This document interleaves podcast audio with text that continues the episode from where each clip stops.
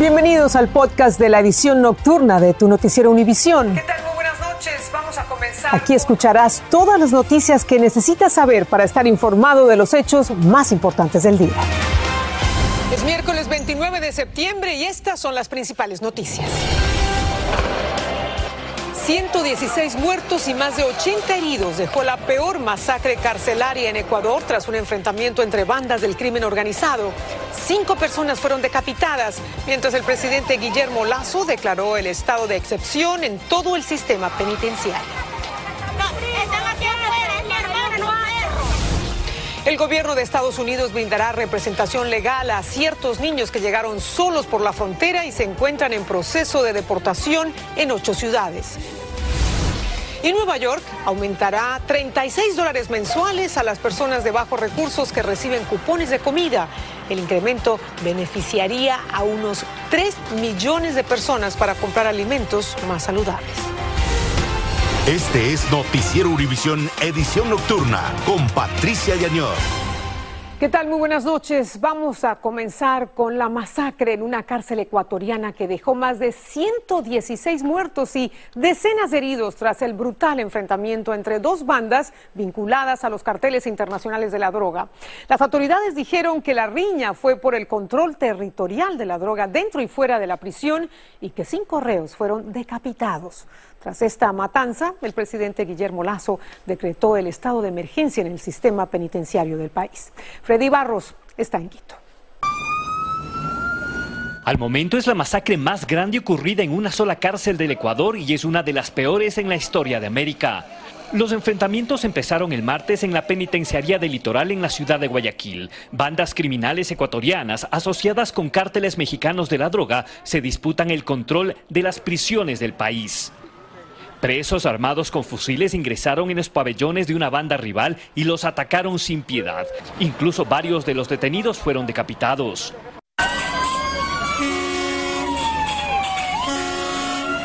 En el exterior del centro carcelario, decenas de personas se congregaron para saber sobre el destino de sus familiares. No sé qué estará muerto mío, no sé. Él ya había cumplido su condena y mira lo que pasó, y mira lo que pasó. Muerto, ¿quién lo va a defender? ¿Quién le va a decir, ay, no fue culpa?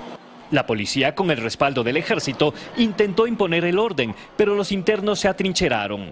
La situación obligó al presidente Guillermo Lazo a decretar el estado de excepción y trasladarse a Guayaquil para supervisar las operaciones. Este estado de excepción tiene como finalidad controlar las circunstancias que han alterado el funcionamiento del sistema penitenciario, restablecer la convivencia pacífica, el orden en las próximas horas, el gobierno espera tener absoluto control de la penitenciaría e iniciar una vigilancia para evitar enfrentamientos en otras cárceles del país. En Ecuador, Freddy Barros, Univisión. Gravísimo. Y veamos ahora cuáles han sido algunos de los peores motines carcelarios en América Latina en años recientes. Por ejemplo, en 2005, una pelea entre reclusos en la prisión dominicana de Higüey, a 150 kilómetros de Santo Domingo, terminó con un gigantesco incendio. Allí murieron 135 personas. En 1994, 121 muertos fue el saldo del enfrentamiento entre reclusos que desataron un incendio en la prisión de Sabaneta, en Maracaibo, en el noreste de Venezuela. Y dos años antes, en 1992, murieron 111 internos luego de que policías armados intervinieran en un motín en la prisión de Carandirú, en las afueras de Sao Paulo. En ese entonces, esta cárcel era la más grande de América Latina. Hablemos ahora de inmigración. Una iniciativa del gobierno de Estados Unidos ha destinado fondos para la representación legal de migrantes menores de edad no acompañados. Es un nuevo esfuerzo para que estos niños en condiciones tan vulnerables reciban ayuda en su audiencia judicial como lo establecen las leyes. Y como nos cuenta Luis Mejid, estos recursos financieros se destinarán solo a ocho ciudades. Casi todos los días niños cruzan solos la frontera. La única compañía de David fueron los consejos que le dio su papá. Me dijo que fuera valiente, que no tuviera miedo y yo le seguí los consejos de él. A los siete años el venir de El Salvador no fue lo más difícil. El desafío más grande será presentar su caso solo, sin abogado, frente a un juez de inmigración. Para complicar la situación, hace tres años la Corte Federal de Apelaciones determinó que un niño solo no tiene el derecho constitucional de tener representación legal frente a un juez de inmigración. Eso a pesar de que el sentido común indica que un niño de unos 12 años que se presenta solo frente a un juez realmente tiene muy pocas probabilidades de tener éxito presentando su caso de asilo. El gobierno del presidente Biden quiere ayudar a niños como David dando fondos para que ciertos menores que vinieron solos puedan conseguir abogado. El dinero será distribuido en organizaciones comunitarias en Atlanta, Houston, Los Ángeles, Nueva York, San Diego, San Francisco, Seattle y Portland. Defensores de migrantes creen que hace falta más que eso. Bueno, eso es mínimo lo que debemos hacer. Claro que sí, que, los jóvenes que no tienen abogados en un procedimiento severo legal Ah, merecen abogados. Eso es como un país con derechos civiles necesita hacer. El problema es que aún con fondos adicionales no hay suficientes abogados para miles y miles de menores en proceso de deportación. Los críticos dicen que hay que cambiar el sistema. Si ponen menos personas en ese proceso de deportación, tenemos menos problemas con, no tener, no, tener um, bastante abogado. Mientras tanto, los niños siguen llegando. En San Francisco, Luis Mejir, Univisión. Pero los inmigrantes han sufrido un nuevo revés. La decisión de la asesora parlamentaria de no incluir el tema migratorio en el debate del presupuesto se considera negativa. Esto retrasaría aún más la tan necesaria reforma migratoria que le facilitaría el camino a la ciudadanía a millones de indocumentados. Desde Washington, Pablo Gato nos tiene algunas reacciones. La segunda negativa de la parlamentaria de no incluir inmigración en el debate presupuestario ha enfurecido a muchos activistas. La decisión de la parlamentaria fue tremendamente negativa para nuestra comunidad. Es un impacto grandísimo. Es una persona que no fue elegida por nadie y ahorita está tomando la decisión por millones y millones de personas, de vidas que están aquí en este país haciendo una contribución. Dicen que esa es una decisión del propio presidente, no de una funcionaria. La decisión renueva la conversación sobre qué vías tenemos para conseguir una reforma, declaró la Casa Blanca.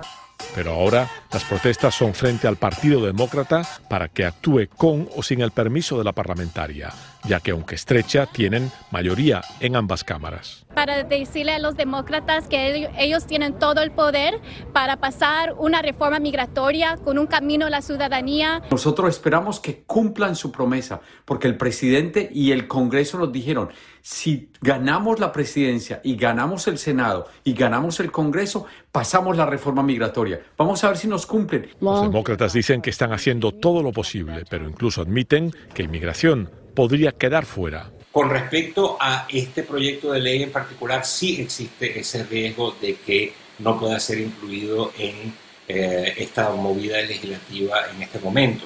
No quiere decir, sin embargo, que este tipo de votación no se pueda llevar adelante eh, en otra ocasión. Pero concretamente los llamados jóvenes soñadores, los Dreamers, dicen que ya llevan más de 35 años esperando y que el momento es ahora. En Washington, Pablo Gato, Univisión. No hay que perder la esperanza.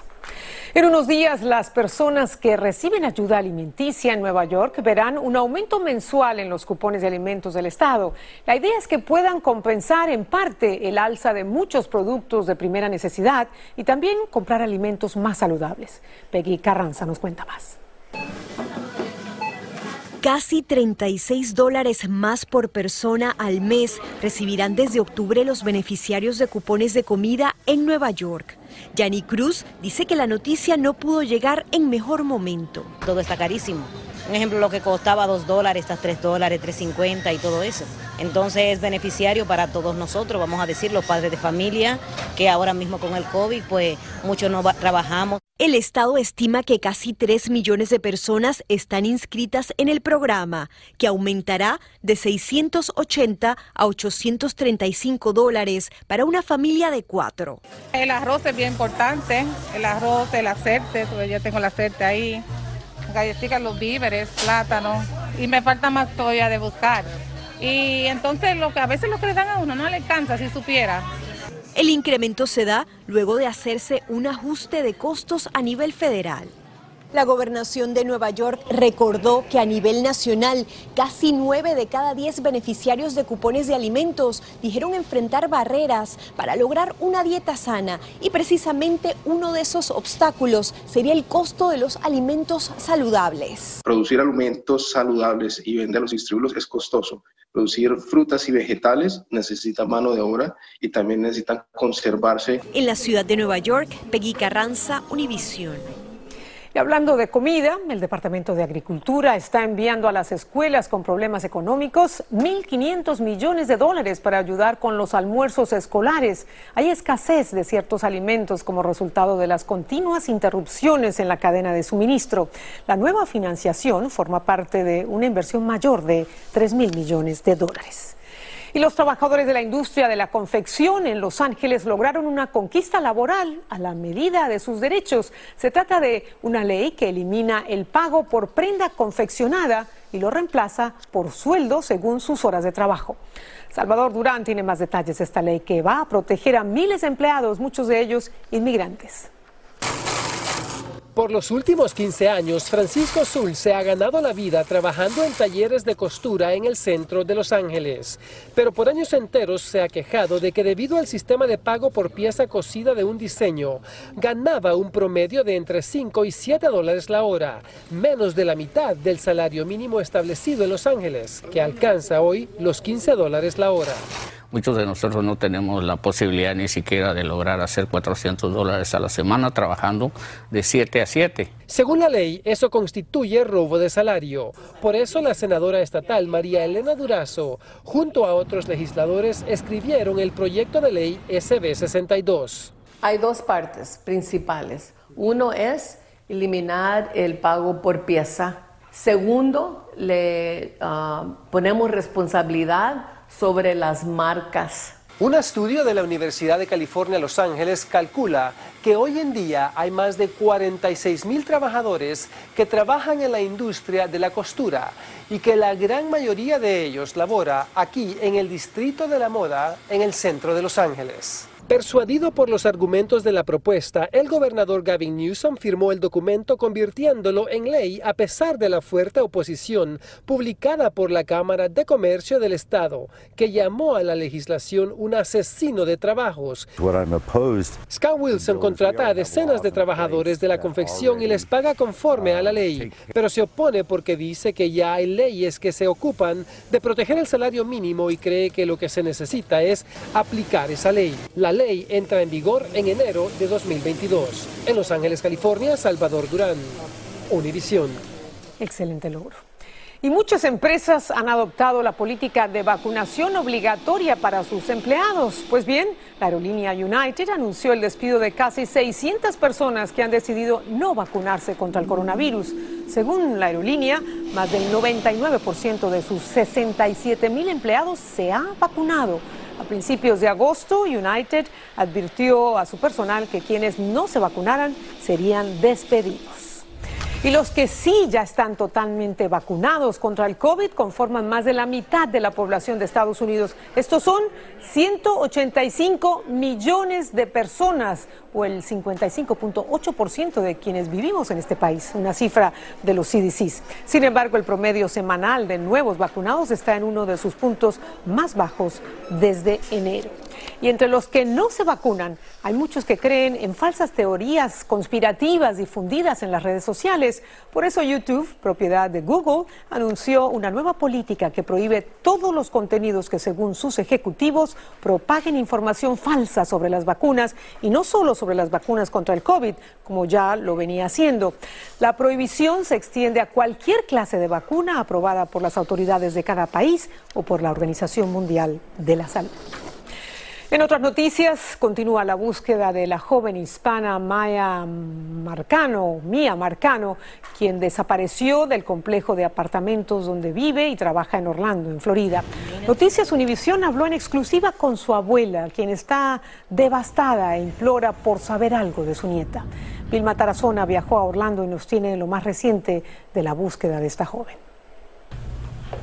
Ella es la abuela de Mía Marcano la joven de raíces puertorriqueñas que desapareció el viernes pasado de este complejo de apartamentos en Orlando, Florida, donde vivía y trabajaba. Ella me llamaba, los nietos me llaman Lala.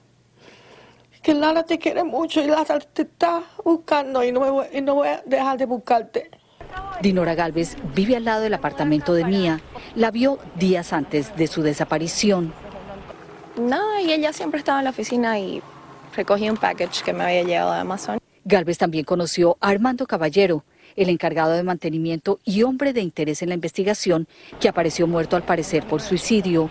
Ella lo vio minutos antes de que, según la policía, Caballero usó una llave maestra para entrar al apartamento de Marcano. El viernes yo lo vi a él junto por la rotonda. Ahí estaba él con todos los de maintenance. La abuela y la familia de Mía continúan su angustiosa búsqueda y piden un milagro. Si alguien la ha visto o saben algo, por favor, por favor, les suplico, ayúdame a encontrarla. Este altar improvisado fue construido justo enfrente del apartamento donde vivía Mía Marcano y es el lugar donde amigos y familiares se reúnen para pedir por su pronta aparición. En Orlando, Florida, Vilma Tarazona, Univisión. Ojalá pronto tengan buenas noticias. Vamos a pasar a México, donde continúan las deportaciones de migrantes centroamericanos a sus países. En solo un mes, las autoridades mexicanas han deportado a más de 10 mil personas por el puesto fronterizo del Ceibo en Tabasco. Y como nos cuenta Alejandro Madrigal, muchos de estos centroamericanos llegan desde Estados Unidos sin energías y con sus aspiraciones hecha pedazos. Todos los días, decenas de centroamericanos deportados de los Estados Unidos recorren la frontera de El Ceibo rumbo a Guatemala. Es la marcha, dicen, de los sueños rotos. Y vamos sin ni un peso. Sin un peso, señor. ¿Y qué piensan hacer? Y los paro duro. Las deportaciones no paran y diariamente arriban desde México hasta 14 camiones con inmigrantes molestos y sin poder creer que su travesía no valió la pena. Más migración pues no respondió lo que la petición que yo venía con, con mis tres menores de edad y no me pusieron atención a mi llamado. Llegan en vuelos privados procedentes de Texas al aeropuerto de Villahermosa, Tabasco, y después son trasladados cinco horas por carretera hasta la frontera del Ceibo. Solo los guatemaltecos son liberados. México los estaba deportando, pero no se miraba en gran cantidad como ahora. ¿verdad? Son cientos de personas que los están deportando. Pero a los inmigrantes de Honduras y El Salvador los suben de nuevo los camiones del Instituto Nacional de Migración para trasladarlos a sus países. Aún así dicen, no importa cuántas veces los deporten, lo seguirán intentando. Se van a aburrir a un gringo de, mandarme, de mandarme para Honduras para volver a subir de vuelta. De acuerdo con cifras oficiales, en el último mes, cerca de 10.500 inmigrantes han ingresado a Guatemala vía el Ceibo, sin la oportunidad de que sus casos sean escuchados. En la Ciudad de México, Alejandro Madrigal, Univisión. Al regresar de la pausa, el Papa Francisco le envía un mensaje a los jóvenes activistas a favor del medio ambiente. Y finalmente, los ríos de lava del volcán Cumbre Vieja en España llegan a las aguas del Océano Atlántico. Estás escuchando el podcast de tu noticiero Univisión. Gracias por escuchar. El Papa Francisco aplaudió el activismo de los jóvenes que se preocupan por el cuidado del medio ambiente y afirmó que ha llegado el momento de tomar decisiones sabias. Fue parte del mensaje que envió al evento Jóvenes por el Futuro, que se celebra por estos días en la ciudad italiana de Milán. Quiero agradecerles por los sueños y proyectos de bien que ustedes tienen. Se dice que ustedes son el futuro, pero en estas cosas son el presente, son los que están fabricando hoy, en el presente y el futuro. Desde que se convirtió en papa en 2013, Francisco ha instado repetidamente a los gobiernos a tomar medidas drásticas para combatir el calentamiento global y reducir el uso de combustibles fósiles. Enormes columnas de vapor y gases tóxicos se formaron sobre la isla española de La Palma después de que ríos de lava del volcán Cuesta Vieja llegaron finalmente al Atlántico. El encuentro entre la roca fundida y el agua del mar formó una amplia masa de tierra, pero antes de precipitarse al mar por un acantilado, la lava inundó la carretera costera cortando la última vía de la zona que conecta la isla con varios pueblos. Impresionante las imágenes. Y a sus 35 años, una joven logra encontrarse por primera vez con su padre. Al volver les diremos cómo lo logró. Estás escuchando el podcast de tu noticiero Univisión. Gracias por escucharnos. Y nos despedimos con una linda historia. A los 35 años, Megan McGuire esperó ansiosa el momento para conocer a su padre por primera vez en su vida. Sucedió en el aeropuerto de Kansas. Cuando era chica se enteró que el papá que la había criado no era su padre biológico, así que se puso a buscarlo. ¿Y cómo lo encontró? Fue gracias a una prueba de ADN a través del sitio Ancestry apenas el mes pasado. Cuando finalmente se encontraron, ustedes los vieron, fue como si el tiempo se hubiera congelado. El que persevera triunfa. Qué emoción. Gracias, buenas noches. Así termina el episodio de hoy de Tu Noticiero Univisión. Gracias por escucharnos.